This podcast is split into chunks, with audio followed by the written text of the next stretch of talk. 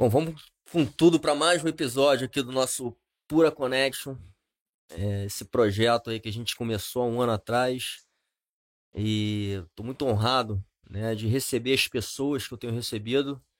E hoje eu tenho aqui uma grande lenda, né? Eu talvez, né, na, no meu conceito, na minha avaliação, o melhor treinador que a gente tem né, de MMA hoje na atualidade. Dedé Pederneiras. Enfim, muito obrigado por você estar aqui presente, né, por ter aceito esse convite. Eu sei como é escasso aí de tempo, né? Você está envolvido com um monte de projeto.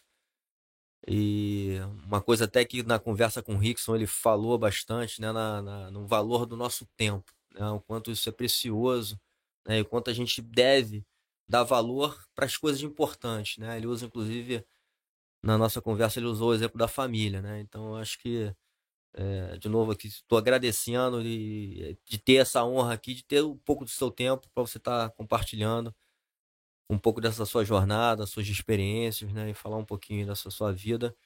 Eu acho que você é um grande exemplo aí para muitas pessoas. A gente já falou aqui em off algumas coisas, foi bom que a gente já deu uma esquentada aqui na conversa. Mas enfim, quero te agradecer. Obrigado aí por, por ter aceito estar aqui presente aqui comigo. Nada, eu que te agradeço aí o convite, agradeço pelas palavras também. É, a gente já está nessa estrada já há bastante tempo, né? E tentando Muito fazer tempo. da melhor forma, né? Então, aos poucos a gente vai conseguindo as coisas, essa é a verdade.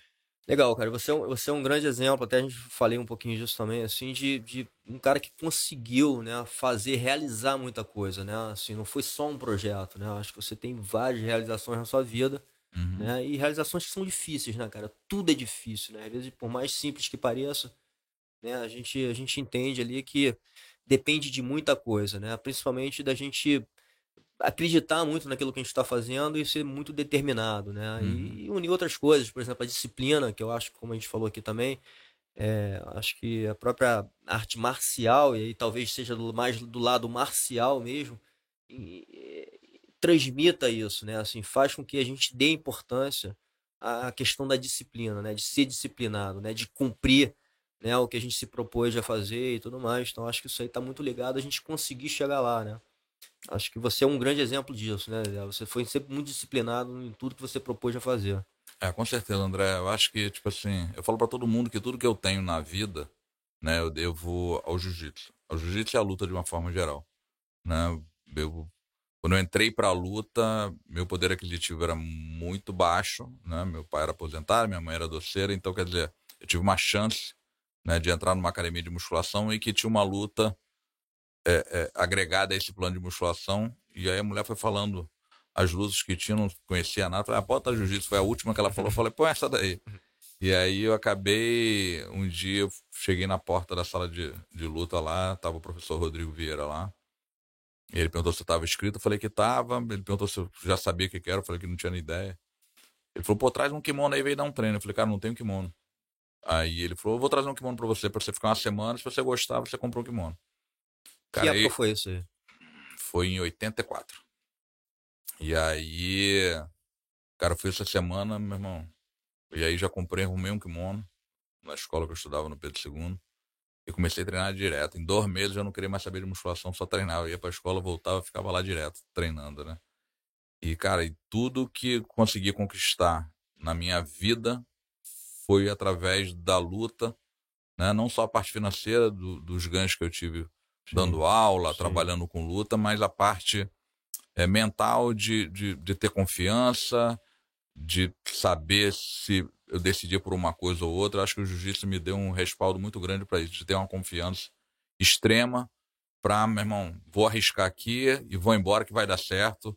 Então, acho que se não fosse a luta, com certeza eu não tinha entrado em 10% dos projetos que eu fiz acreditando que fossem dar certo. Legal, é importante, né, cara? Porque isso é uma coisa, inclusive, que, que eu também comecei a enxergar, né, com o tempo. Eu acho que isso é uma, uma maturidade que eu acho que a gente vai adquirindo tanto dentro do dojo, né, quanto fora também, né? Com a vida a gente vai entendendo o quanto, inclusive, né? Eu acho que o esporte como um todo já nos dá isso, mas eu acho que a arte marcial e muito o jiu-jitsu, né, da forma que ele é, é o quanto ele nos ensina ferramentas importantes para a vida, né, como um todo, né? Uhum. E como é que ajuda a moldar também a nossa personalidade, né, nosso caráter. Então, assim, tem muita coisa rica né? Que às vezes até é pouco percebida, muitas vezes até por quem até tá dentro do negócio, né? Sim. Às vezes olha muito pro lado esportivo, atlético, mas tem, tem pilares ali importantes de formação, né? Do, do, do ser humano que a gente usa essas ferramentas acaba usando para a vida, né? Como, como um todo, né?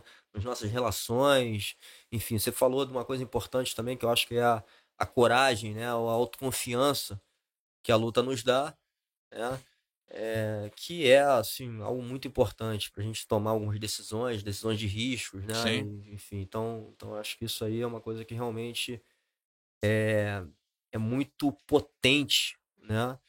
E que de certa maneira, esse lado, e acho que se for bem trabalhado, bem conduzido dentro da arte marcial, tem muita coisa rica aí, né? Nessa, é, com certeza, tipo assim, a gente sabe muito bem que hum, você passa uma vida inteira, né? Você não vai ter só vitórias, você vai ter derrotas. Exatamente. Né?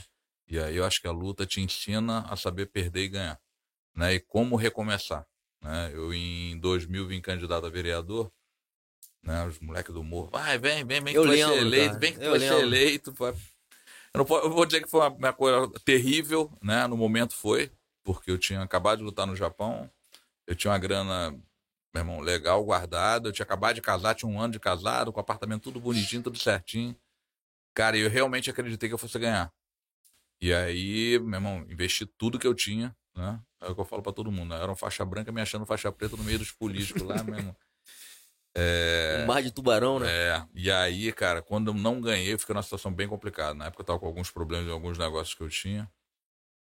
E aí eu realmente quebrei, quebrei mesmo. Eu tive que, irmão, entregar o apartamento que eu alugava, botar os móveis na casa de uma tia, morar de favor na minha sogra, depois morar de favor na casa da minha mãe, quase isso, levando quase dois anos aí. Mas sempre acreditando que eu fosse dar a volta por cima, e viajei, comecei a dar seminário direto, dois anos seguidos. E aí eu consegui pagar tudo que eu devia, juntei uma grana de novo.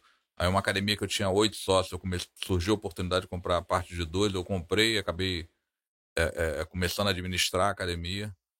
E hoje a academia, cara, é a maior academia que tem no meu bairro. Legal. É uma das melhores que tem na, na Zona Sul, assim, digamos assim.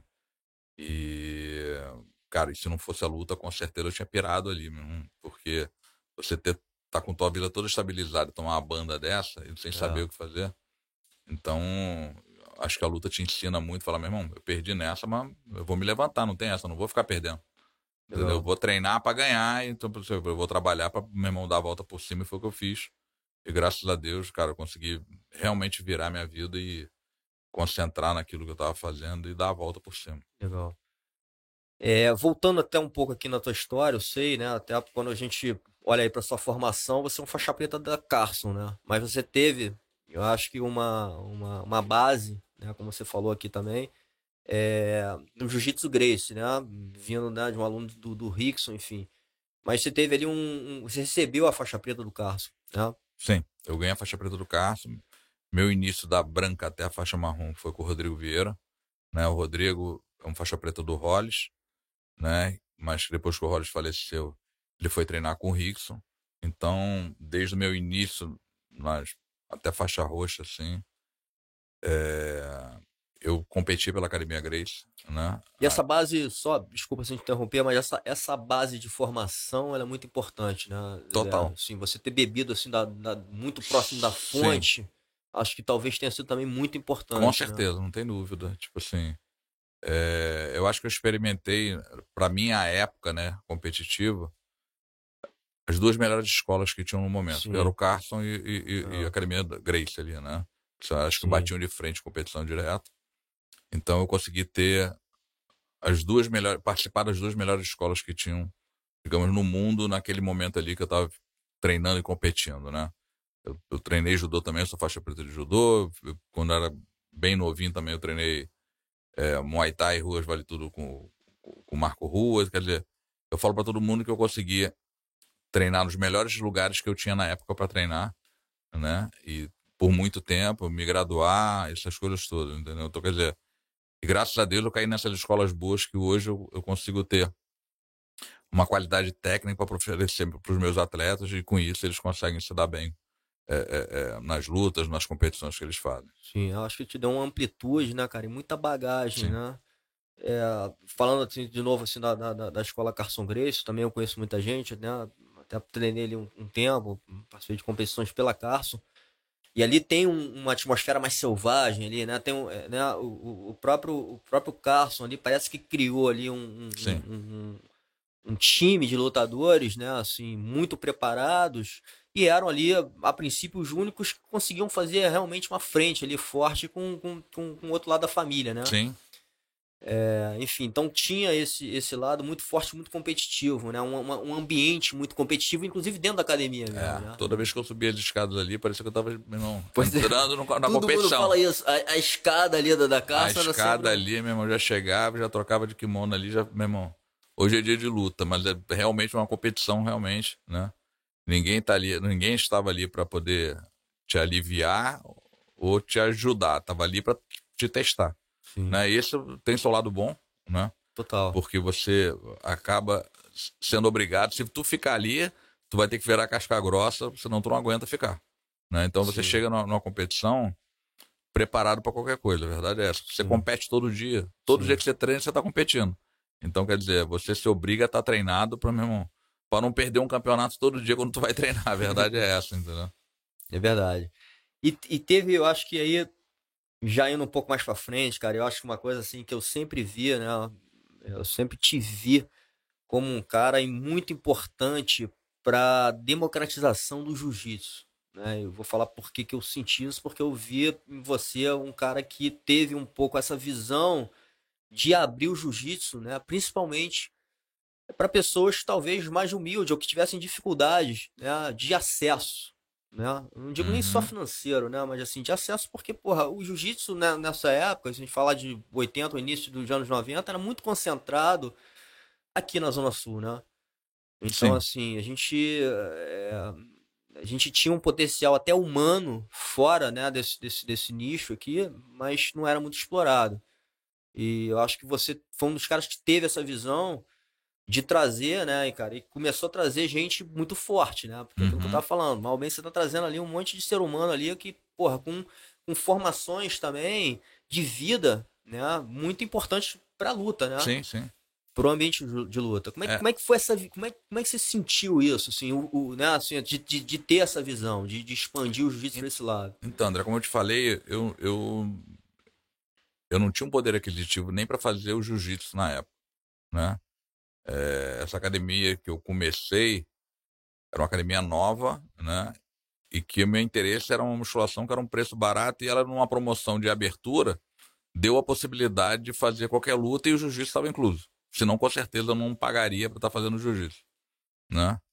E aí, tipo assim, depois desse meu primeiro ano de contrato, eu acabei ganhando uma bolsa na academia junto com o Rodrigo, né? Então, quer dizer, eu, desde o início eu fui incentivado, né, a ver com bons olhos você ajudar aquela pessoa que tem potencial. Né? Então, quando eu tive a oportunidade de fazer isso, eu me senti da obrigação de estar tá devolvendo aquilo que me deram. Legal. E assim começou, entendeu? Então, é, desde o início, sempre é, é, é, tive na cabeça que, cara, se eu pudesse ajudar esse pessoal que não tinha o poder aquisitivo para poder entrar e aprender, seria o que eu faria. E acabou acontecendo. Então, legal, que assim, eu acho que partiu de um propósito muito verdadeiro, né? Assim, inclusive muito ligado à sua história de vida. Mas eu acho que assim, uma outra coisa é que talvez seja um desafio é como é que você consegue criar algo sustentável, né? Dentro desse, de um ambiente que, porra, tem menos receita, né? Tem menos grana envolvida, como é, como é que eu consigo? Né? Eu lembro muito bem de um curso que eu fiz com o Fábio Gurgel, né, de gerenciamento de academia, enfim. E ele falando, ó, cuidado com, com, com essa coisa de vocês começarem a querer montar muita coisa de bolsista, né, fazer ONG do jiu-jitsu que porra, vai ser sustentável, né? Como é que, como é que vocês vão sobreviver para frente? Então, é, às vezes a gente tem muito essa vontade, mas esbarra na viabilidade de conseguir concretizar, né? É, o que aconteceu comigo, né? Eu Cara, eu comecei realmente tendo muito bolsista, sempre tive muito bolsista, né? Mas em contrapartida, a partir do momento que eu fazia com que aqueles atletas que tinham um bolso é, é, virassem campeões, pessoas que tinham poder aquisitivo me procuravam por conta disso, né? Para botar seus filhos, essas coisas todas. Então isso meio que dava uma Se balanceada no, no, na minha situação financeira, Sim. né? E aí por conta de fazer grandes campeões, eu comecei a ser procurado internacionalmente por estrangeiros para poder aprender jiu-jitsu comigo, né? O, primeiro cara realmente que treinou um, um americano para lutar MMA fui eu aqui no Brasil que foi o John Lewis, né? Que era um cara que já tinha lutado, inclusive, com o filho do Carlos.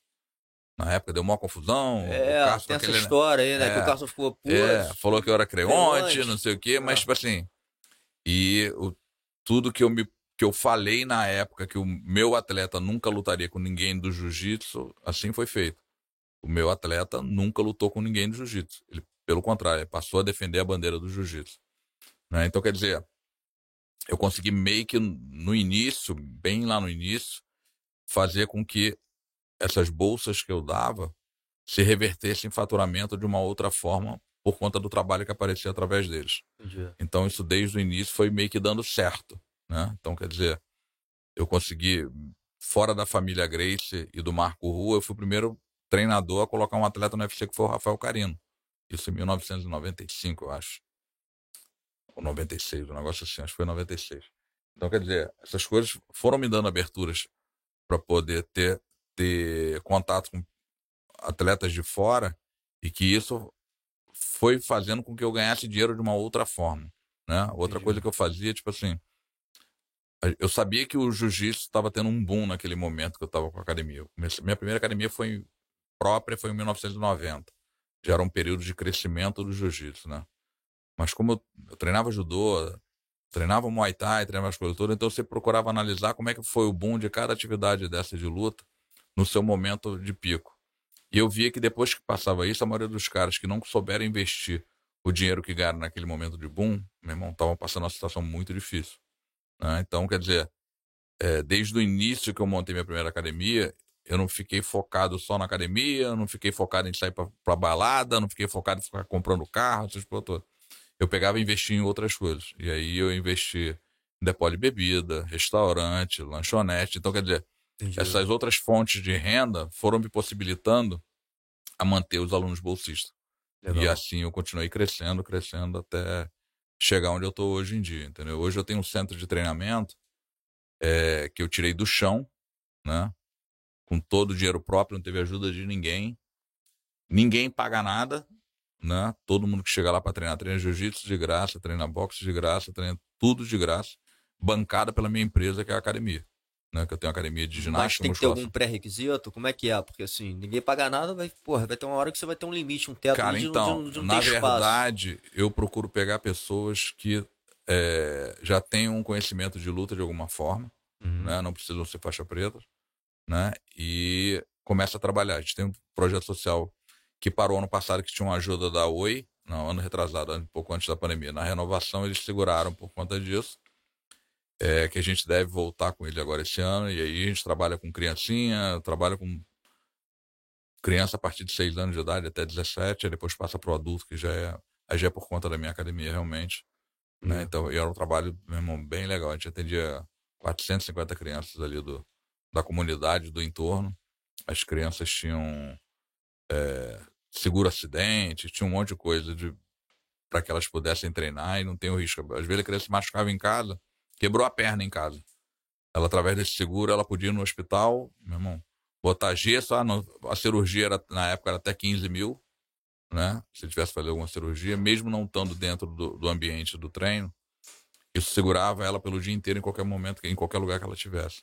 Então foram coisas que a gente conseguiu fazer. Ele tinha aula de idoso para o pessoal da comunidade. Meu centro de treinamento está do lado de uma comunidade. Né? Então tinha aula de ginástica olímpica, essas coisas todas a gente tem lá. Tem todo o material lá, só está esperando agora o, o recurso para voltar a fazer junto o, projeto, recontratar os professores, o pessoal todo. Legal.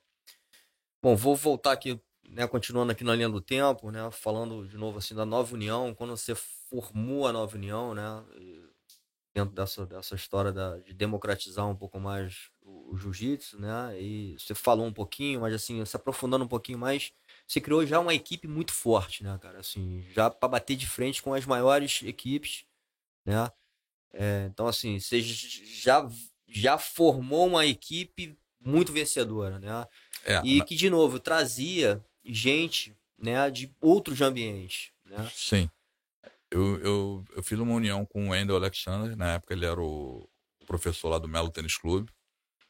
E eu sempre ficava conversando com ele nas competições, não sei o que, ele botava os atletas dele, eu botava o meu. Meus atletas sempre foram muito fortes do juvenil pro adulto. Eu não tinha muita criança na academia, ele era o contrário. Ele tinha muita criança na academia e tinha até alguns juvenis, alguns adultos, mas quando chegava nessa fase, os pais, por conta do subúrbio, tem um poder aquisitivo menor, começavam a cobrar que os caras começassem a trabalhar, essas coisas todas, então ele Sim. perdia muito e não conseguia chegar na competição. Um dia eu viajei e aí eu falei, Del, os moleques querem competir, posso botar pela tua equipe? Aí eu botei pela equipe dele e a equipe dele ficou em, em segundo lugar. E aí, passou alguns meses, aconteceu o inverso. Ele precisou viajar, os garotinhos queriam, botei pela minha equipe e a gente ganhou a competição. Legal. E aí a gente resolveu sentar e pensar na união, né? Naquela época estavam acontecendo várias uniões de equipe. Sim. E aí o nome foi até criado por conta disso, né? Seria uma nova união que estava acontecendo naquele momento ali. E, cara, deu super certo. Em um ano, dois anos, a gente começou a explodir no pódio, segundo, primeiro, terceiro, segundo, primeiro, terceiro, diante de equipes que já estavam, cara, há 20 Exatamente. anos no mercado, 30 anos no mercado e ganhando todas as competições. Exatamente. entendeu? Vieram muito fortes logo no, É. do, do início, né? É, enfim, então é, isso liga com outra coisa também, assim, que eu acho que é uma coisa também interessante, né? E toda a formação, como você falou aí, foi muito dentro do ambiente de luta, né? Principalmente do jiu-jitsu, mas você tem uma capacidade de liderança muito grande também, né? Assim, que é um, acho que é uma coisa que, assim, é difícil. É, Aham. talvez lidar com pessoas seja uma das coisas mais difíceis que a gente tem dentro de um ambiente profissional, né? Sim. Com, com, com o ser humano em si. Porque entra várias questões emocionais, ego e tudo mais. Então, assim, é, mas você é um, é um grande exemplo de liderança, né? De um Uhum. cara que conseguiu ali é, organizar né? um, um grande time, né? E organizar pessoas, né? Para que, enfim, tudo isso que você está falando aí, está começando a falar de alguns projetos, mas foram muitos projetos que você conseguiu colocar de pé, é, e que a gente sabe que tem que ter né, essa, essa visão né, de liderança muito forte dentro de você. Porque Uhum. senão, porra, você, é aquilo de novo, a gente tá, você tá mexendo com confiança, né? é- é- são, são, são muitas, muitos pilares ali importantes né, para que a casa se sustente. Né? Na verdade, André, o que eu penso de liderança é o seguinte: eu acho que o líder não é aquele cara que vai berrar com o cara todo dia, mandar e não tá do lado do cara para fazer junto, né? Eu sempre criei bases de treinamento em que eu participava junto com os atletas. Então, a partir do momento que os caras me viam fazer junto com eles, eles sentiam a segurança de fazer e acreditar. E viam uma melhora realmente quando faziam aquilo que eu estava falando. Então, acho que desde o início, os meus alunos sempre acreditaram muito no que eu falava, porque eu fazia junto. Né? Esse era um ponto. E eu nunca procurei é, é, ser o ditador. Né? Eu sempre falei para todo mundo o seguinte: se alguém tivesse uma discordância daquilo que estava sendo feito ali, que colocasse seu ponto de vista, mas que tivesse que me provar que o meu estava errado. Né? Sim. Então, quer dizer, e por algumas vezes já aconteceu da gente pen- repensar e mudar. Então, acho que a partir do momento que o líder se mostra aberto a conversar, né? É, e, e conseguir juntar todo mundo, né? Eu acho que eu, muito mais do que líder, eu sou um agregador, né? Eu consigo trazer as pessoas para perto de mim e, além de transmitir essa confiança, fazer com que elas se sintam é, é, é, é, pessoas necessárias dentro do meu grupo, né? Então, acho que isso cria é, um vínculo muito grande entre o treinador, o líder e, o- e o liderado e o atleta, entendeu? Então, quer dizer, acho que isso desde o início foi uma coisa, acho que foi uma peça fundamental é, é, é, dessa liderança e, e- e os liderados, no caso, o professor Sim, e atleta, Sim. que a gente fez desde o início, sempre deu muito certo, entendeu? É, porque eu, eu, sim, de novo, só colocando alguns pontos, né, das... Porque eu entendo, concordo com tudo que você tá falando, até porque, porra, você tem propriedade para estar falando muito isso aí, né, mas dentro disso tudo que você tá falando, tem vários desafios, né, assim, porque a, a questão da confiança, teve, teve algum momento ali que você falou assim, porra, cara, Será que eu sou capaz de fazer isso? Será que eu sou capaz de liderar um grupo tão grande? Será que eu tô, tô indo pelo caminho certo, né? Ou ser questionado, né? Ser questionado pelas pessoas, que seja um aluno, que seja um sócio, que seja um cara que está trabalhando, sabe? Te questionar de coisas que você está fazendo, o rumo que você está tomando, né? E você tem que ser, de novo, confiante, seguro de aquele caminho lá é o caminho que você acredita e é o caminho que você vai continuar acreditando, né? André, é aquilo que eu te falei, né? Eu acho que a minha luta me deu uma confiança muito grande. Legal. Então, eu vou te dizer que eu não me lembro do início de ter poucas situações que eu pudesse ter hesitado achando que pudesse não dar certo. Eu podia dar errado. Mas eu ia para aquela situação achando totalmente na minha cabeça que ia dar certo. Podia dar errado? Podia. Mas eu fui com a confiança de dar certo. Né? Nem sempre a gente vai acertar em tudo. Isso é humanamente impossível. Sim, sim. Mas a minha confiança sempre me colocou na, sempre colocou na minha cabeça que ia dar certo. Erros podem acontecer, né? E aí você tem que errar, meu irmão, consertar e continuar caminhando para frente, continuar acreditando naquilo que você faz. Sim. Eu acho que é, é, quando você passa isso para o seu atleta, fica muito mais fácil o cara chegar e ganhar. Né? Quando a gente começou a lutar MMA, muita gente falou: caramba, mas como é que vocês estão conseguindo explodir tão rápido no MMA? Uma vez eu conversando com o Libora no Havaí, ele falou: cara, é impressionante a tua equipe migrou para MMA e parece que está lutando jiu-jitsu. Os caras continuam ganhando do mesmo jeito. Exatamente. Então, isso, quer dizer... isso é até uma questão que eu ia, eu ia falar assim, um pouco sobre essa migração também, é. né? Como é, como é que. Eu, é mas enfim, continua. Tipo, eu sempre coloquei na cabeça dos meus atletas que eles tinham potencial para ganhar de qualquer um. Né? Então, independente se fosse no jiu-jitsu, no MMA, no submisso, podia não acontecer, podia. Então a gente corrige o erro que não aconteceu, mas a confiança e a preparação para aquilo, eu sempre dava para que ele chegasse com a melhor cabeça do mundo para essa situação, né? Você vê, hoje eu estava até conversando com o Léo Santos sobre isso. A primeira luta do Léo Santos foi com Takanori Gomes. O Gomes já era o cara no Japão e o Léo nunca tinha trocado uma tapa na vida dele. E a luta era pro Shaolin. Só que o Shaolin tinha se lesionado. E aí os caras falaram, pô, você não tem outro cara? Eu falei, cara, eu tenho um cara aqui, mas nunca trocou porrada. Aí eu cheguei pro Léo e falei, Léo, meu irmão, daqui a 15 dias. Isso, isso foi. Puta, não lembro agora. Muito de cabeça, tempo. tem bastante tempo. Foi a primeira luta do Léo de Vale Tudo. E aí eu falei, Léo, tem apareceu uma luta no Japão. A gente vai ter 15 dias de treino e viaja e a última semana é lá perdendo peso para lutar. Aí eu falei, e aí, o que, que tu acha? Ele, tô dentro. Aí eu falei, então eu vou fazer um teste contigo amanhã. Ele falou, beleza, vamos embora, vamos ver. Cara, nesse dia seguinte, o Léo apanhou pra caralho. Mas muito. e aí eu falei, meu irmão, vou ver qual vai ser a dele. Falei, esperei no dia seguinte. Eu falei, bom, primeiro dia isso é normal, meu irmão. Tu nunca fez isso. Tava lá ele. Aí veio o segundo, veio o terceiro, veio o quarto. Todo mundo falando que era um louco de botar o Léo pra sair na porrada com o Takanori Gomes. O Léo foi, meu irmão, foi uma decisão dividida, onde muita gente achou que ele ganhou porque ele quebrou o nariz do, do Takanori Gomes, nunca tendo treinado um boxe na vida do, dele, né? E, cara, perdeu a primeira luta, perdeu a primeira luta, mas fez uma luta, meu irmão, um lutaço, né? E, e é o que eu falo quando você tem uma base competitiva muito grande, né? Qualquer outro atleta, né, que vai a primeira vez lutar um MMA, um vale tudo, você sente uma adrenalina do cara muito forte, né?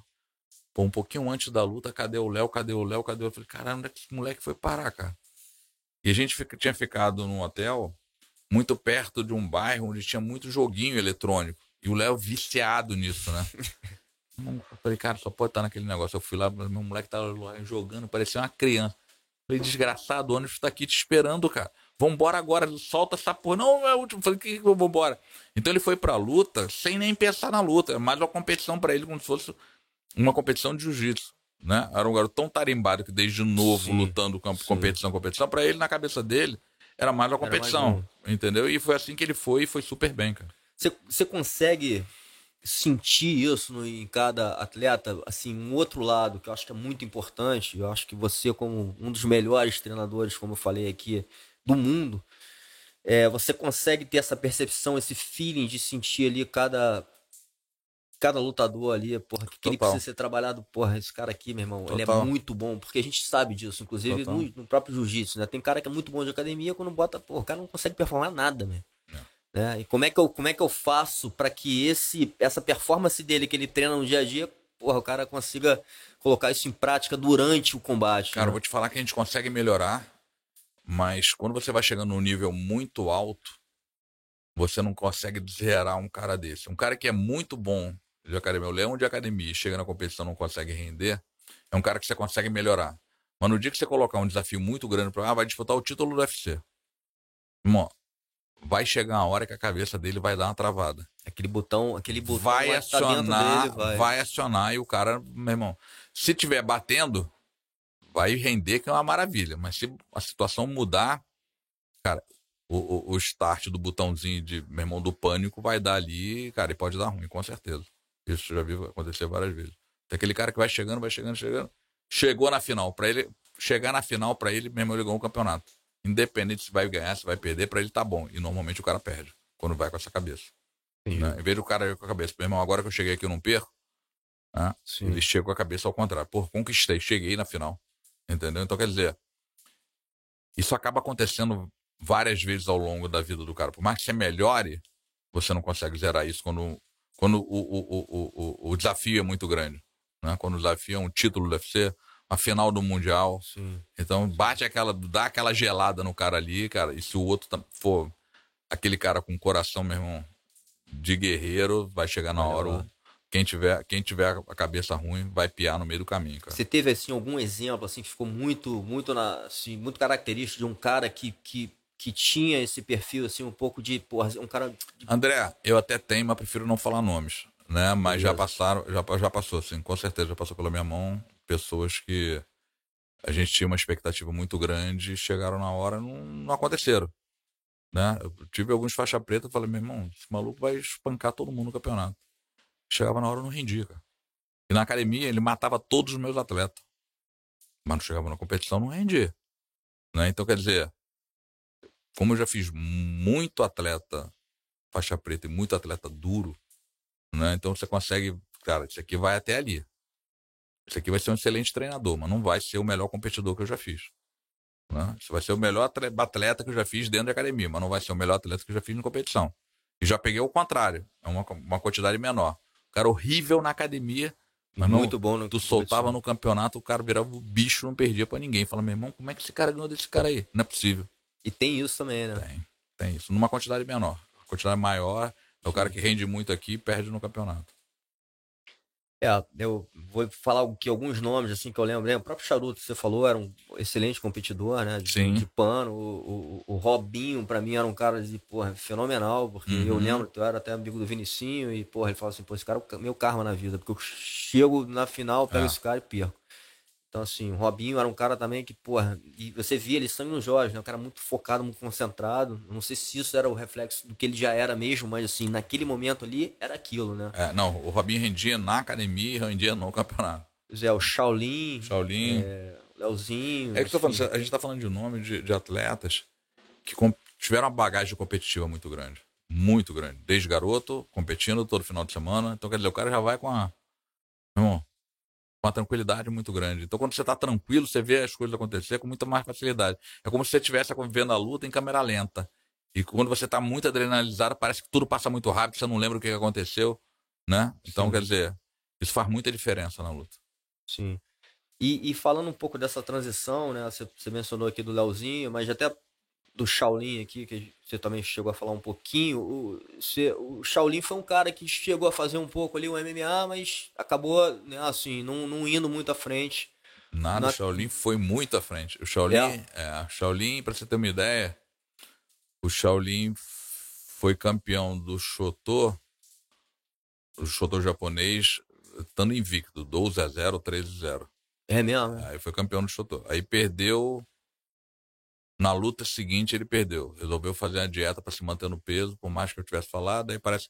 Depois o cara vira campeão, aparece um monte de sábio que sabe tudo e fala tudo, né? Mas, bom. Aconteceu e ele realmente fez uma dieta que se manteve num peso muito perto da categoria. É uma coisa totalmente errada que você não consegue fazer com que o cara renda o que ele rende normalmente. E aí ele acabou tomando um soco que pegou na cabeça, ficou meio grogue, não sei o que, ele perdeu essa luta pro mesmo japonês que ele tinha ganho. Umas três lutas anteriores. E aí ele teve essa derrota, depois o Shaolin foi. Ele chegou na semifinal do DIP com 19-1. Aí Porra, ele, per... é um cartel ele perdeu pro Gesias, né? Infelizmente ele tava com um problema no olho. É, ele já estava com descolamento de retina que a gente não sabia.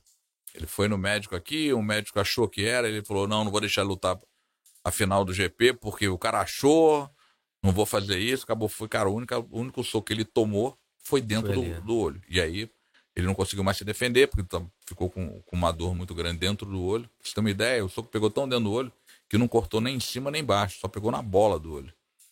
E aí ele fez, teve essa derrota, né? E aí ele fez mais uma luta que eu já, já tinha falado para ele parar, né? Porque o olho dele tinha sido afetado, ele fez uma cirurgia muito séria, não sei o quê. Meu medo era que ele estivesse afetando o outro num treino ou qualquer coisa desse sentido. Aí ele fez 20 a 2, ele ganhou do, do campeão olímpico de, de wrestling japonês. Aí eu falei, cabeça, chega, tá bom. Ele já estava morando em Nova York nessa época. Não, não. Agora apareceu uma oportunidade para lutar com, com, com a Oki, o número um do ranking mundial. Porra, não vou perder. Aí foi roubado no Japão. Eu não pude ir nessa luta. Ele, não, mas agora também não posso terminar com derrota. Eu falei, cabeça, não é que tu vai parar com isso. Aí ele fez mais uma luta é, no. Cara, uma evento americano, agora daqui a pouco eu lembro o nome. E aí ele perdeu roubado de novo. E aí ele fez mais uma, perdeu a quinta, a, a quinta luta, a quinta derrota dele, ele resolveu parar. Mas era para ter, ter terminado a carreira com 20 a 2, né? Depois dessa lesão no olho. Ainda fez três lutas sem, com uma, metade do olho sem enxergar muito bem né? Por, causa da sequela da cirurgia. Hoje está escutado, né? É, hoje, hoje está melhor, mas na época ainda estava é, é, é, tratando, ainda tendo que voltar a fazer cirurgia, essas coisas assim. Mas ele foi um cara que fez uma carreira bastante boa dentro do MMA. Legal. É, é talvez até porque foi muito lá atrás, né? Sim, você acaba um cara... esquecendo. E, e, e, e, foi uma época que o Japão ali estava mais Sim. inflamado, essa coisa, né? Do, do, do, do MMA. É. E, foi, Ó, ele foi campeão do evento japonês do Shoto, ele foi campeão do evento do Cage Rage na Inglaterra. Acho que foram os dois. É. O evento americano que ele assinou por último foi Strike Force. Mas aí teve essas duas derrotas e resolveu parar. É, e hoje ele, hoje ele toca uma academia, assim, é, é, um, é um, grande líder, né? Tem, é. assim, tem uma academia legal. Até, até um amigo meu, assim, amigo de infância, treina lá com ele. É, ele tem uma academia em Nova York e uma em New Jersey, onde ele mora. Ele tem duas academias lá legal, né? Assim, porque eu acho que também é uma etapa importante, assim, né? Sim, de, de você sim. continuar, né? É. né? E, e, e, tocando um, um, negócio e, e, numa posição diferente, porque agora e que é uma outra coisa também que eu quero até te perguntar também, porque uma coisa é você ser um atleta lutador, e outra coisa é você passar, né? É você ser professor, né? Sim. Você conseguir passar, um ensinar, ou ter uma metodologia, né? Ou ter uma didática, né? Eu mesmo, com o meu projeto, eu tive esse desafio, porque assim, eu nunca fui um cara muito ligado em didática, né? Eu sabia fazer, mas não sabia explicar muito como é que eu fazia. Enfim, e, e tive que passar por esse processo de ter que aprender a ensinar, né? E, enfim, nem, nem todo mundo tem esse dom, né? É. Lá na academia, que acontece, principalmente com o Shaolin, né? O Shaolin, desde que ele começou a aparecer assim na faixa preta, o Shaolin sempre me ajudou nas aulas. Então o Shaolin, desde novo, Legal. já era um professor. Né? Só que ele era um professor que não gostava de ser professor, ele queria ser lutador. Então ele começava ali, puxava o aquecimento, fazia as posições, não sei o quê, daqui a pouco já estava se embolando com o outro, aí, meu irmão, esquece ele, porque ele só queria saber de treinar. Então ele sempre procurou ajudar muitos meninos de lá da academia. Ele foi um dos maiores incentivadores dos garotos novos que foram aparecendo. Né? Então, quer dizer, não só ele, como todos os outros lá na academia. Eu sempre procuro botar os garotos envolvidos com os mais novos, né? Porque eu acho que é, você, a partir do momento que você tem um cara que é um super campeão feito eles, né? O Shaolin, o Léo, esses caras todos, o cara que tá chegando ali se espelha no cara. Então, quando ele começa a, a, a ver que o cara tá ajudando ele, isso cresce emocionalmente sim, muito sim. No, no, no, na vida do cara de, de competição, entendeu? Total. Então, sempre, a gente sempre colocou esses garotos assim para poder ajudar os mais novos e, e, uma coisa que eu sempre falei, né? O que os meus heróis eu fazia em casa, né? Meu irmão transformava os moleques em campeão. Eu falei, meu irmão, você tinha que ter algum herói, se os moleques estão aqui comigo todo dia, né? Ficar vendo Sim. fora da minha casa uh, outros, entendeu? Então, quer dizer, esses garotos sempre foram desde o início, assim, foram muito motivados a fazer essas coisas. Legal. Você falou também aqui no início da conversa, né, do, de, de, ser um exemplo, né, assim, a importância uhum. na, até como líder, né, de você ser um exemplo, de você colocar também até um, um pouco a cara tapa ali, né? Sim. E, e, você teve essa experiência também de, de, de, de lutar. O, Sim. o Vale Tudo até na época. Assim, Uhum. acho que na época tu- você lutou era mais selvagem, né? O negócio ainda tava assim, é, né? vai no- no- cara, fazer início, essas né, coisas assim, né? Pois é. E como é que foi pra você a experiência, né, de passar por essa transição, assim, de, de, porra, de ser um lutador de judô e jiu-jitsu, por mais que você falou também que treinava Aham. Muay Thai e tudo mais, então, assim, você já tinha é, um pouco essa expertise de, de trocação, mas, porra, sai na porrada lá, todo mundo vendo, né, assim, num, num- num grande estádio, lá fora do teu país, tudo isso, né, acho que é uma experiência completamente nova, né? Cara, então, André, é aquilo que eu falei lá atrás, né? Eu acho que quanto, mais, quanto maior a sua bagagem competitiva, mais fácil você chega num momento desse, né? Sim, Eu vi muita gente, cara, muito bom, de, digamos, de luta em pé, que tem muito menos competição que o jiu-jitsu, ou judô, ou qualquer competição dessa, chegar muito mais nervoso numa estreia de MMA do que eu cheguei por ter competido tanto, tanto no judô quanto no jiu-jitsu, né? É, Quando eu recebi a notícia que eu ia lutar, deu aquela adrenalina, né? E aí você fica com a adrenalina durante um tempo, você começa a treinar, começa a melhorar, começa. Cara, eu sei que quando eu cheguei na semana da luta lá, eu tava muito tranquilo. No dia da luta, parecia que eu ia fazer um treino, né? Então, quer dizer, é, você começa a, a sentir tudo aquilo que você fez a vida toda, né? Então você vai, vai entrar naquele módulo de automático do que já aconteceu contigo, você vai colocando ali, então você consegue fazer muito melhor do que uma pessoa que tenha pouca bagagem competitiva. Então, cara, pra mim foi a primeira luta foi uma adrenalina muito grande quando eu recebi a notícia que eu ia lutar, que confirmou que assinou o contrato, aquelas coisas todas. Mas isso foi diminuindo até o dia da luta, e quer dizer, é, foi muito mais tranquilo uma estreia depois do que eu tinha feito já de competição, do que uma estreia se eu não tivesse competição nenhuma, entendeu? entendi. Pegar esses lutadores, né, de jiu-jitsu, né, no caso, próprio Léo Santos aí, acho que é um cara até que a gente tem uma conexão, é, e transformar um lutador de MMA, cara, para fazer essa migração, é, quais são os principais desafios ali? Você já falou de uma coisa que rea- realmente é um benefício, um cara que, porra, já tem uma bagagem competitiva, né, já tem uma cabeça, um mindset, né, de competidor, de estratégia de luta, enfim, de visão e tudo mais, mas é, enfim, talvez falta bagagem de saber como é que vai jogar aquele jogo que é diferente, né, meu irmão? Agora o cara não tá mais pegando pano, o cara, porra, pode enfiar uma na tua cara, enfim, como é que, como é que, como é que essa migração ou preparação, né, pra tirar o cara daquele ambiente que ele tá, se sente muito seguro e colocar num ambiente que, porra, meu irmão, é, é novo pro cara. É, né? eu acho que o principal, cara, numa situação como essa, é tentar nos treinos trazer a maior realidade possível. Né? Não adianta que você não vai botar um cara pra lutar primeira luta, botando o cara pra bater manopla e fazer no chão. Sem o cara tomar um soco na cara no treino. Não tem como fazer isso. Né? Porque o primeiro que ele tomar lá, ele vai falar, meu irmão, não era assim que eu tava esperando, não. Então você É, mas tem é que. difícil. Você é, tem que botar o cara à prova ali naquele, na- no, no treinamento Sim. né, do cara apanhar, bater, tomar e saber que, meu irmão, mesmo tomando aquela, ele vai conseguir derrubar.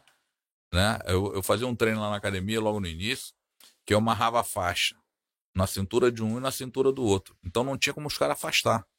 Ou trocava porrada, ou um apanhava, outro batia. Ou agarrava o cara, que era o que eu queria. Né? No Então, é, então, tipo assim, os caras começaram trocando porrada lá na academia, amarrado no outro. Falei, meu irmão, vai. E a porrada comia e meu irmão chegava a hora que agarrava e botava no chão, era o que eu queria e acontecia. Então os caras perderam logo desde o início o medo de apanhar, porque eles iam apanhar de qualquer jeito. Mas esse, esse apanhar, esse apanhar pra você treinar e não se machucar, aí que tá o negócio, né? Então no Porque, início assim, a gente fazia muito taparia. A gente não botava de mão fechada. Uhum. É, então isso já diminui muito o risco de você é, quebrar um nariz, abrir um supercílio, né? É, então no início foi muito taparia, né? Sim. E eu deixava fazer a parte de, de, de mão fechada quando eles treinavam boxe ou muay thai. E, cara, basicamente foi isso. O início foi bem assim. Hoje em dia a gente treina com a luvinha quase o tamanho da, da luva deve ser. pô. Só tem um acolchamento assim, a porrada come que nem, que nem na luta. É mesmo? É. Mas não tem, e de, novo, você não, volta, não tem um, um risco aí de, do, do, do, do cara se lesionar ou de não tá levando pro 100%, né? Que tal, talvez não esteja levando realmente pro 100%. E, e porra, e aí você Cara, tá vou- ali num ambiente que, porra, é, Ah. mas não é. André, eu vou te falar que tem luta, tem treino na minha academia que é pior que luta de meu irmão do Sherdog. É mesmo? Que a porrada come. Mas então, e o risco gera- de, de, de se lesionar sério, assim, e de. Cara, porra, normalmente os caras vão protegidos, né? Tem proteção de canela. A luva, essa luva que eu falo que é tipo uma luva do UFC, ela tem um acolchoamento. Um pouco maior. É, entendeu? Então, quer dizer, bate, vai dar uma inchada, mas não abre. Lógico que já aconteceu de abrir. Né? Às vezes o cara vai entrar mesmo, o cara dá a joelhada, a joelheira do cara tava lá embaixo, pega joelho e abre a cara do cara, quebra o nariz, quebra é, é, é, o, o- o osso do, do rosto. Já aconteceu várias coisas. Então, ah, não, o cara tomou um bico. Há uma semana da luta foi nocauteado. Foi nocauteado. Acabou, tá fora da luta, espera a próxima. Mas tu não Já perdeu o atleta nesse né, de deixar treinamento? de lutar, já, pô. Vários. Vários. Então, Se parar você, pra então, ver- então é uma coisa de risco. O, tre- o- esse, esse, o treinamento para mim é alto risco do cara. Né? O MMA é um alto risco. Não, sim. Entendeu o que eu tô te falando? É, é, é, não tem como você chegar e não colocar é, é, o cara no risco se ele vai, meu irmão, pra uma profissão arriscada. Né? Então, quer dizer, você não pode botar o cara pra pular de asa delta se o cara nunca pulou, pô. Sim. Entendeu? O cara tem que estar no risco de alguma forma. Você tem que treinar o cara até o cara chegar e conseguir fazer aquilo ali. Né? Não adianta eu, eu fazer o cara, o melhor cara do mundo de porrada na academia, que ele não aguenta tomar um soco. Quando eu descobri que o cara tomou um soco lá na ele virou a cara e saiu correndo pra lá. Sim. Entendeu? Então, quer dizer, você pegar uma- as lutas do jiu-jitsu, né? Logo no início que teve contra a luta livre, você, você via que os caras da, da luta livre no início, alguns deles, não todos, cara, eles não tinham aquela expertise de, meu irmão, de sair na porrada e chegar até onde eles tinham que chegar. Né? Você viu, você viu um, um- um- um- amplo domínio do jiu-jitsu sobre a luta livre, naquele desafio que teve. Você via nitidamente, cara, que os caras não se prepararam para aquele tipo de coisa.